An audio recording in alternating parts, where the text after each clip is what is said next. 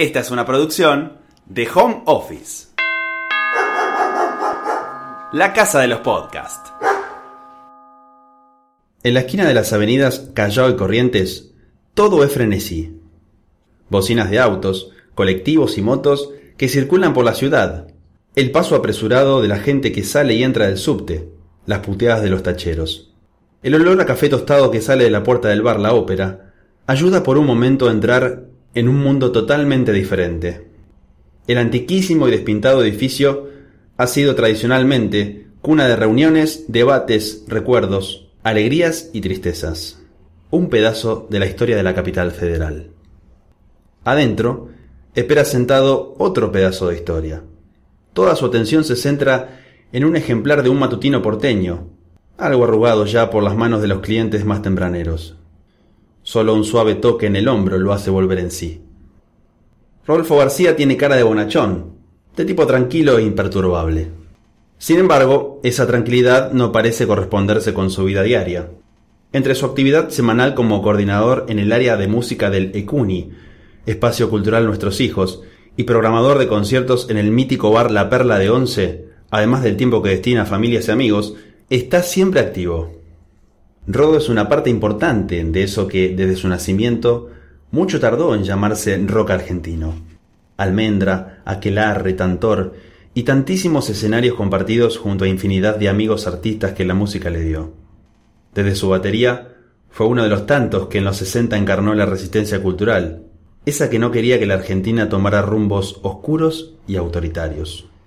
No es casualidad que los actuales dueños de la perla, descendientes de los primeros propietarios, hayan pensado en Rodolfo para encargarse de llenar la grilla de artistas que tocan cada fin de semana en el histórico bar ubicado en el barrio de Balvanera, frente a Plaza Miserere, y que fue remodelado allá por 2010. García es amigo de muchísimos músicos que a mediados de los 60 se daban una vuelta por Avenida Rivadavia al 1800, y con quienes se contacta frecuentemente para concretar sus shows a lo largo de cada mes del año. Javier Martínez, Alejandro Medina, Miguel Cantilo, Ricardo Soulé, Pipo Lernod, Pajarito Saguri y Lito Nevia eran algunos de los primeros rockeros argentinos que iban a La Perla, aunque no para tocar, sino para tomar un café y charlar. Fue importante como punto de encuentro. A veces hablo con periodistas que creen que en los 60 en el bar se hacía música. La realidad era que estaba abierto las 24 horas del día, y es por eso que los grupos de músicos que estaban generando el rock argentino iban ahí. Por ejemplo, venían de Plaza Francia o del centro de la ciudad, elegían a La Perla como punto de encuentro. No era un bar musical. De hecho, la balsa se compuso en el baño, porque no te dejaban tocar la guitarra en las mesas. Era la cuna de la bohemia. Tipos que hacían tiempo para tomar el tren, estudiantes universitarios, cineastas, poetas y por supuesto músicos. También estaban las librerías de calle Corrientes, abiertas día y noche, y muchos otros bares en distintos barrios. No era habitué del bar del Once. Todos los miembros de Almendra vivían en Belgrano, un barrio bastante alejado de la bohemia del centro porteño. Rodo, junto a Luis Alberto Spinetta, Emilio del Huercio y Edelmiro Molinari, preferían frecuentar bares de la zona. Había uno en Barrancas de Belgrano que se llamaba Parque Bar, y que era una mezcla de todo, desde estudiantes hasta burreros. Terminaban los ensayos y muchas veces salíamos a caminar un rato, y buscábamos un lugar para charlar de lo que sea. Como sabíamos que estaba abierto las 24 horas, íbamos siempre ahí. No fallaba. Ya desde pequeño, Rodolfo tuvo contacto con la música. El sonido de la radio era una constante en su hogar. En casa se escuchaba de todo, desde tango y folclore hasta música internacional, lo que en esa época se llamaba música juvenil y no tenía nada que ver con el rock. La aparición del rock and roll, fenómeno frenético que venía de los Estados Unidos, fue el quiebre que marcó sus gustos musicales y fundamentalmente la predilección por la bata. De pibe empecé a estudiar acordeón a piano, no porque me enloqueciera, sino porque no tenía preferencia por ningún instrumento. Pero cuando apareció el primer rock, fue un golpe, un mazazo que cambió todo. En ese momento tenía 10 años y empecé un proceso en el que el acordeón ya no me representaba ante esa música que me había impactado tanto. A partir de ahí, empecé a inclinarme de a poquito a aprender a tocar la batería. La pasión por la música definitivamente había brotado dentro del joven Rodolfo. Golpeaba la mesa con sus manos e improvisaba diversos ritmos. Después consiguió un tambor, y a falta de platillos, se las arreglaba con las tapas de la cacerola de su mamá. Autodidacta, Él solo fue encontrando su estilo. A puro ruido. Así transcurrió la infancia de Rodo en el tranquilo barrio de Belgrano.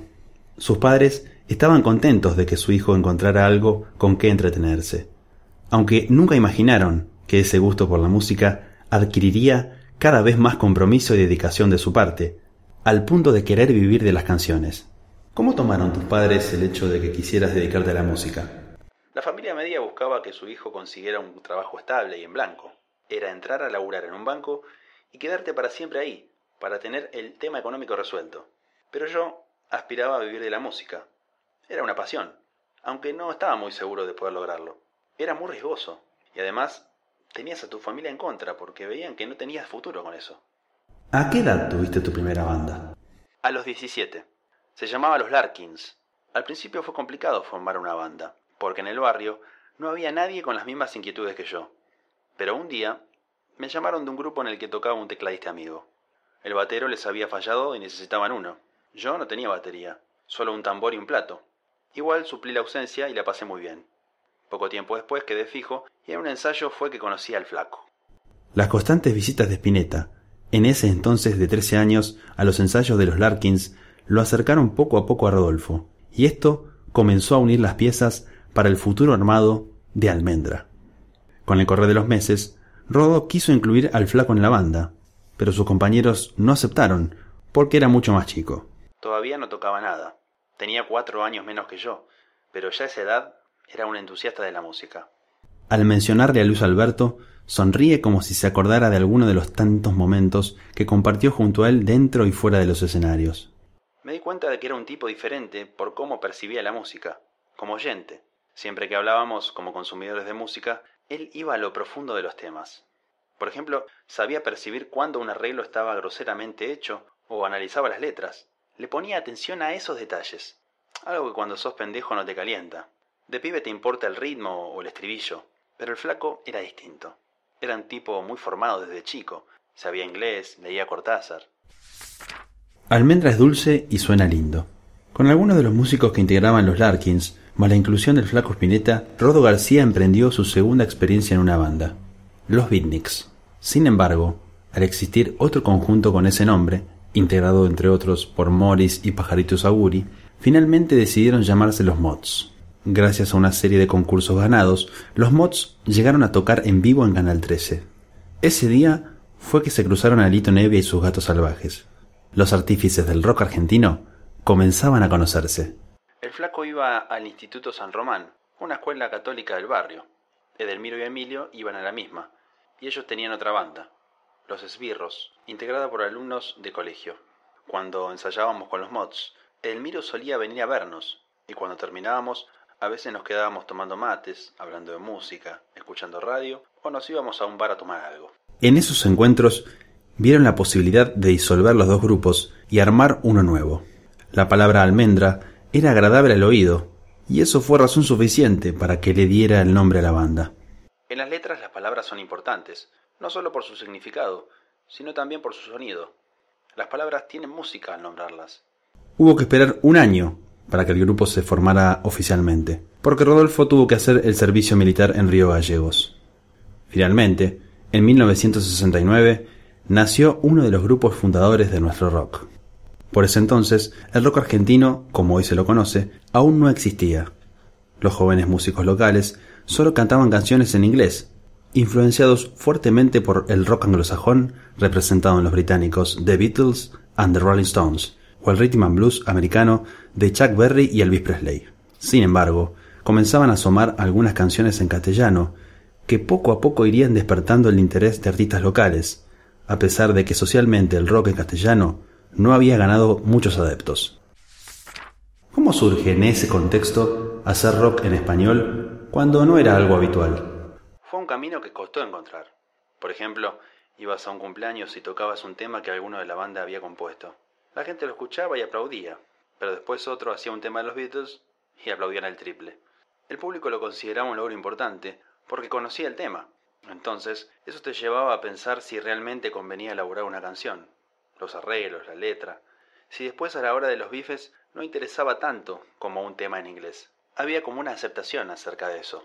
¿No te despertó la curiosidad de hacer algo en castellano en ese tiempo?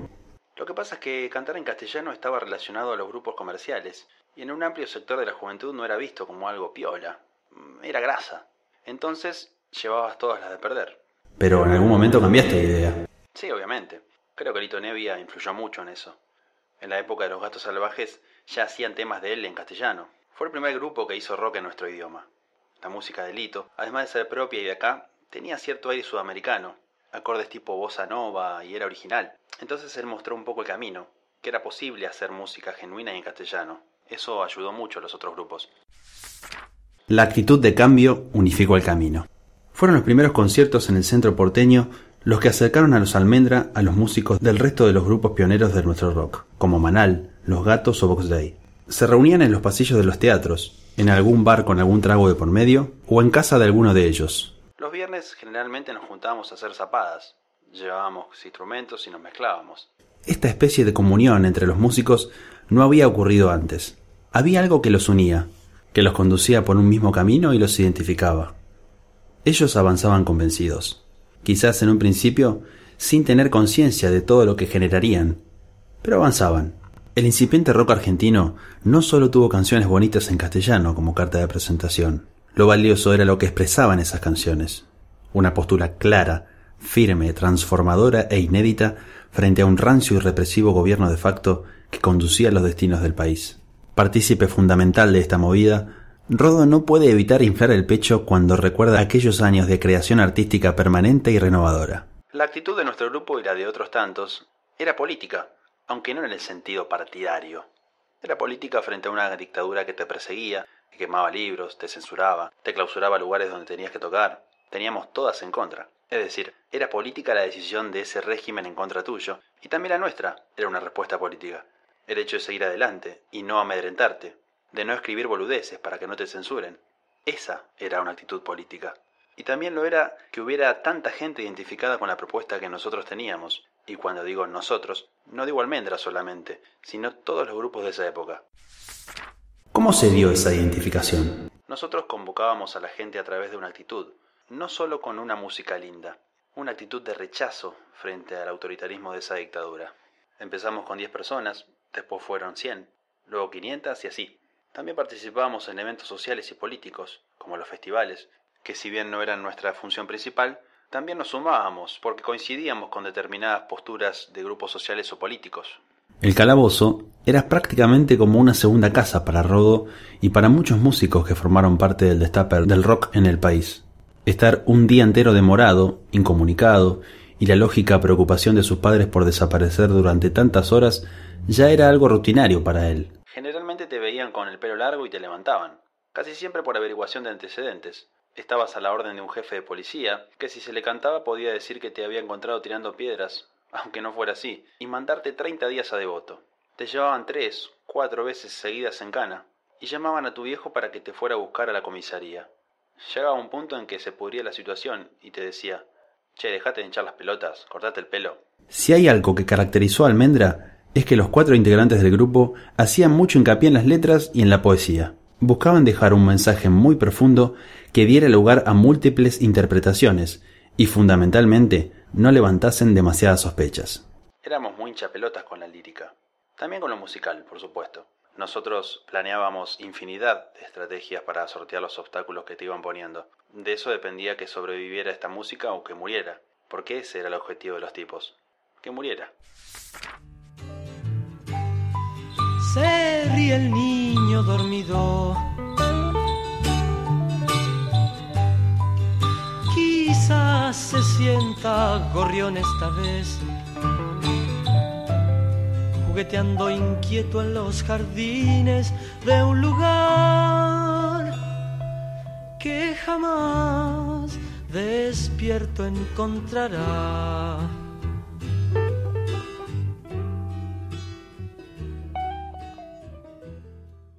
Con dos discos en su haber, Almendra y Almendra 2, y un presente inmejorable, la banda se presentó el 14 de noviembre de 1970 en la primera edición del Barrock, un festival organizado por los editores de la revista Pelo, Daniel Ripoll y Oscar López, que reunió a las principales figuras del rock argentino. nadie imaginaba que ese sería uno de los últimos shows de Almendra en vivo. Pocos días después llegó la noticia de la separación, la cual tuvo múltiples versiones y ninguna confirmada. Después de la salida del segundo disco, estábamos arrancando una nueva etapa, pero de pronto se truncó el proyecto, y realmente lo sentí, porque creía que daba para un desarrollo bastante largo. Lamentablemente, las cosas sucedieron así. Aquelarre, rock de exportación. A Rodo ni se le pasó por la cabeza detener la marcha tras la disolución del grupo. Junto a Emilio del Huercio, plantearon, incluso aún formando parte de Almendra, la posibilidad de armar un nuevo proyecto. Y así fue que ambos dieron nacimiento al proyecto de Aquelarre, junto a Héctor Stark en guitarra y Hugo González Neira en los teclados. Mientras tanto, Luis Alberto Espineta inició su experiencia en Pescado Rabioso y Edelmiro Molinari hizo lo propio en Color Humano. Era 1971. Eduardo Pla filmaba Ayer Buenos Aires Hoy, con colaboración de Marta Menujín, mostrando imágenes de fines de los 60 y mezclando escenas de rock y diferentes formas de vida, todo en una compaginación desordenada, simétrica y efectista a la vez, que formó parte de un ciclo de cineastas marginales de la ciudad. En tiempos de un Chile socialista y con ansias de verdadero cambio, Pablo Neruda recibía un merecido reconocimiento a su valiosa pluma con el Premio Nobel de Literatura. En ese año también se dio rienda suelta a Aquelarre. La banda no comenzó a tocar inmediatamente. Se tomaron un año para encontrar un perfil que los diferenciara del resto de los grupos, fundamentalmente de almendra. Y verdaderamente lo lograron, con una compleja fusión de distintos estilos, basadas en la improvisación y lo experimental, que brindaba una propuesta original para la música de entonces. Sin embargo, Rodo y el resto de sus compañeros sabían que no tendrían la inmediata adhesión del público y de la prensa, a pesar de que allí estuvieran dos ex almendra. Nos costó. En Argentina vos empezás un proyecto nuevo y lo haces de cero. No arrancás a la altura del anterior. Te toman un examen de nuevo. Por ahí teníamos cierta ventaja porque la prensa nos conocía y nos prestaba algo más de atención, pero otra vez estábamos en el lote de lo nuevo y teníamos que remarla. Pero fuimos bien recibidos. Si hay una beta que caracterizó a Rodolfo García en sus tiempos de aquelarre, fue su fuerte participación en el Sindicato Argentino de Músicos, que no solo abarcaba artistas de rock, sino también de tango, folclore, orquestas sinfónicas e incluso a quienes tocaban en los cabarets. Sus compañeros de banda también estaban ligados, aunque en menor medida. En 1973 me presenté como candidato junto a muchos colegas como Lito Nevia, Santiago Jacobe y Roque Narvaja en una lista de unidad y ganamos. Asumí como miembro del consejo directivo del sindicato y nos dedicamos a asuntos estrictamente gremiales vinculados a los músicos, nada relacionado con alguna agrupación política. Esta última aclaración de Rodo no es casual. El SADEM fue uno de los sindicatos más perseguidos, ya que no respondía a la línea de la CGT oficial, que, bajo fuerte influencia de la Unión Obrera Metalúrgica y de la derecha peronista, estaba en plena lucha contra las agrupaciones armadas revolucionarias que también buscaban el apoyo del general. El movimiento peronista estaba dividido, la violencia social se acrecentaba y García, desde su rol gremial, experimentó esa situación bien de cerca.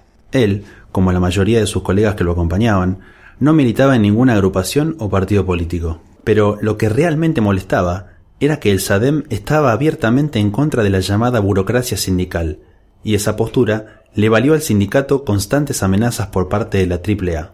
El clima espeso que se vivía no amedrentó a Aquelarre, que se presentó en varias ocasiones para apoyar distintas causas. Por ejemplo, tocaron varias veces para la gremial de abogados, que agrupaba a juristas defensores de presos políticos como Rodolfo Ortega Peña o Eduardo Luis Dualde.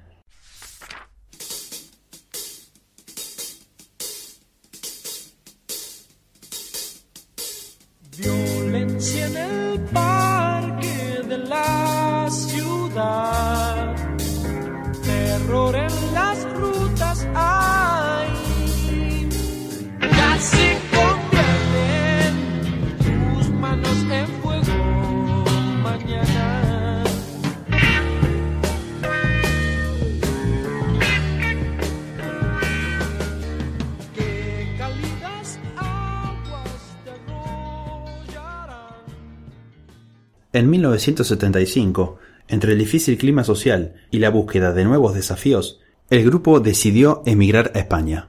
Con cuatro discos en su haber, Aquelarre, Candiles, Brumas y Siesta, estaba maduro para hacerlo y era económicamente viable.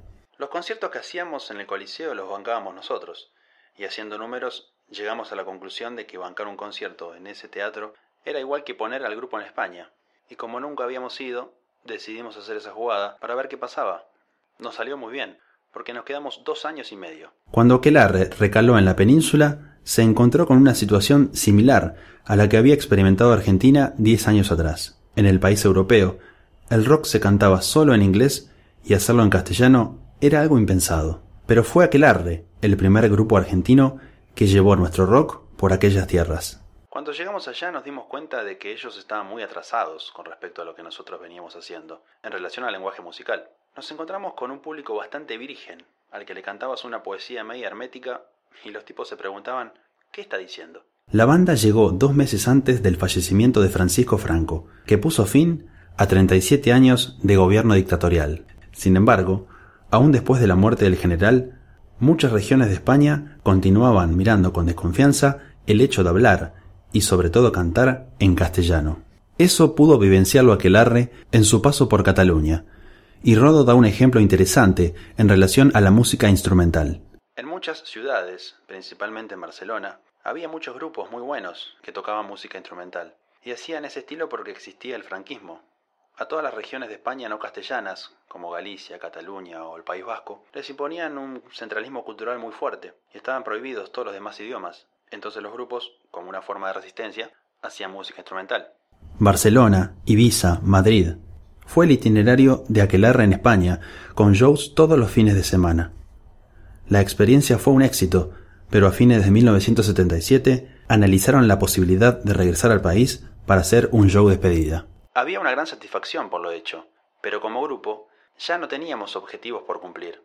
No queríamos separarnos en España, sino con un show acá. Y así fue.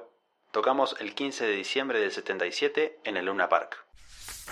El periodo nefasto. Tantor y la vuelta de almendra. El desenvolvimiento de la música instrumental que pudieron apreciar en Barcelona fue algo que interesó mucho a Rodolfo García y a Héctor Stark, quienes comenzaron a planear una futura incursión en ese estilo. Era el preludio del nacimiento de Tantor. El proyecto de la nueva banda se concretó a principios de 1978. Stark estaba en contacto desde hacía tiempo con Machi Rufino, bajista que había tocado en Papos Blues con el Carpo y en Invisible junto a Spinetta. Se formó un trío de fusión y jazz rock, propuesta musical que no tuvo la trascendencia de la que sí gozaron Almendra y Aquelarre. Entre el primer disco, Tantor, 1979, y el segundo, Mágico y Natural, 1982, ocurrió el regreso de Almendra. Fue una idea que nació de Alberto en ese entonces abogado de Spinetta, y que aprendió rápidamente entre los cuatro integrantes del grupo. Ocho shows en Buenos Aires, una extensa gira por el interior del país, un disco en vivo, Almendra en Obras, de 1980, y otro estudio, El Valle Interior, 1980, fue lo que dejó el reencuentro de la mítica banda. Una tarde de septiembre de 1980, Rodolfo García y Emilio del Huercio se sentaron en una de las mesas de un restaurante marplatense, a la espera del show presentación del último disco. Tan solo un minuto después de su llegada, tres tipos se ubicaron en una mesa cercana. Dos de ellos no perdían de vista en ningún momento la mesa de los artistas, a pesar de querer pasar inadvertidos leyendo la carta uno y un periódico el otro. Emilio se inquietó y dijo en voz baja La puta madre, otra vez. Sí, están en todos lados. Como vamos rápido, vayamos al hotel, dijo Rodolfo. Emilio llamó al mozo para hacer el pedido, y Rodolfo aprovechó para ir al baño. Unos segundos después, se levantó el tercer tipo y fue también hacia los sanitarios. El proceso de reorganización nacional, en marcha desde hacía cuatro años, había marcado la cancha, y así se lo hizo saber al cuarteto de Belgrano en su vuelta. Además de los de Buenos Aires y Mar del Plata, el grupo tenía conciertos pautados en grandes estadios de La Plata, Rosario, Córdoba y Mendoza. Pero las trabas del poder de turno complicaron los planes. Intentaron impedir nuestra actuación con un radiograma emitido a todo el país por el Ministerio del Interior. Un contrasentido, porque quienes manejaban esos estudios respondían al gobierno. El radiograma del que habla Rodo, fechado el 4 de diciembre de 1979, decía lo siguiente. La banda Almendra ejecuta el género musical denominado rock nacional y sus integrantes hacen alarde de su adicción a las drogas, circunstancia que incluso es insinuada en las letras de algunas de las canciones que interpretan, como así también el desenfreno sexual y la rebeldía ante nuestro sistema de vida tradicional. A pesar de las presiones gubernamentales para que ninguno de los shows se realizara, finalmente se llevaron a cabo, aunque bajo estrictas medidas de control que incluyeron informes con antecedentes de los músicos, análisis previo de las letras de las canciones, filmación de los conciertos por parte del personal policial, detenciones masivas, entre otras condiciones. Tomar la oscuridad para hacer la luz. En 1982, luego de la reunión de Almendra, Rodolfo García retomó Tantor. Sin embargo, la incursión en la música instrumental no duró mucho tiempo más. En febrero del año siguiente, el trío devenido en cuarteto, con Marcelo Torres en lugar de Machi Rufino y la inclusión de Babú Cerviño en los teclados, dio su último concierto en el Festival de la Falda. Se respiraban otros aires en el país. Luego del fracaso de Malvinas, el proceso dictatorial estaba agotado y se allanó el camino para las imperiosas elecciones presidenciales, previstas para octubre de 1983.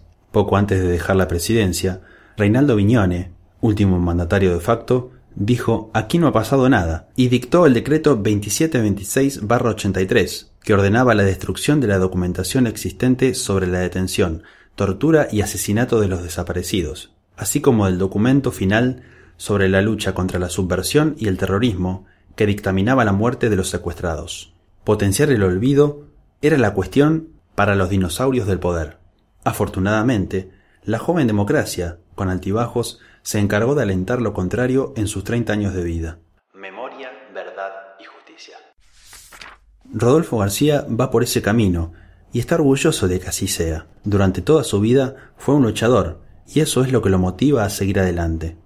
Siempre lo ha hecho con armas nobles y hoy, alejado de la práctica profesional de la música, pero siempre dispuesto a tocar con amigos, ocupa gran parte de su tiempo en el espacio cultural Nuestros Hijos, una propuesta impulsada e iniciada en 2008 por las Madres de Plaza de Mayo y a la que fue invitado para participar por pedido de su amiga Teresa Parodi. El ECUNI funciona en el predio de la ex ESMA, que fue durante la última dictadura militar el más grande y activo centro clandestino de detención y tortura. Allí se realizan talleres y propuestas culturales de todo tipo en distintas ramas artísticas, y como no podía ser de otra manera, Rodo es uno de los encargados del área musical, junto con la folclorista María de los Ángeles Chiqui Ledesma. Abocado a la producción de espectáculos, cuenta que actualmente está armando un espacio para bandas que se llama Escenario Rock, donde cada jueves tocan dos o tres grupos con entrada gratuita. Además, hay convenios con PAMI para que adultos mayores realicen talleres y con el Ministerio de Educación, que invita a chicos a participar de diferentes propuestas. ¿Cómo fue revalorizar la carga negativa de ese lugar? Fue muy duro al principio. El trabajo más arduo lo hicieron antes de que llegara yo, porque cuando tomaron las instalaciones del predio estaba todo desolado, no había nada. Teresa y los primeros colaboradores se sentaron en el suelo a pensar qué hacer. Arrancaron bien de cero. Un poco la idea de ella y de las madres era revertir ese pasado oscuro de allí adentro y transformarlo en un lugar de vida y recreación. Creo que en los últimos años se han logrado muchas conquistas, que son reivindicaciones de mi generación, que yo había dado por perdidas. Si las luces se cruzan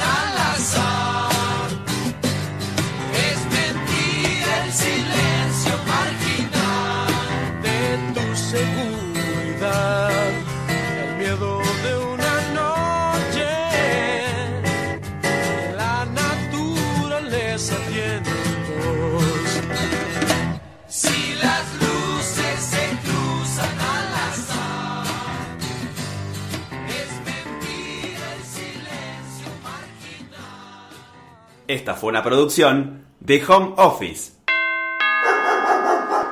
Encontranos en Instagram como Home Office Podcast.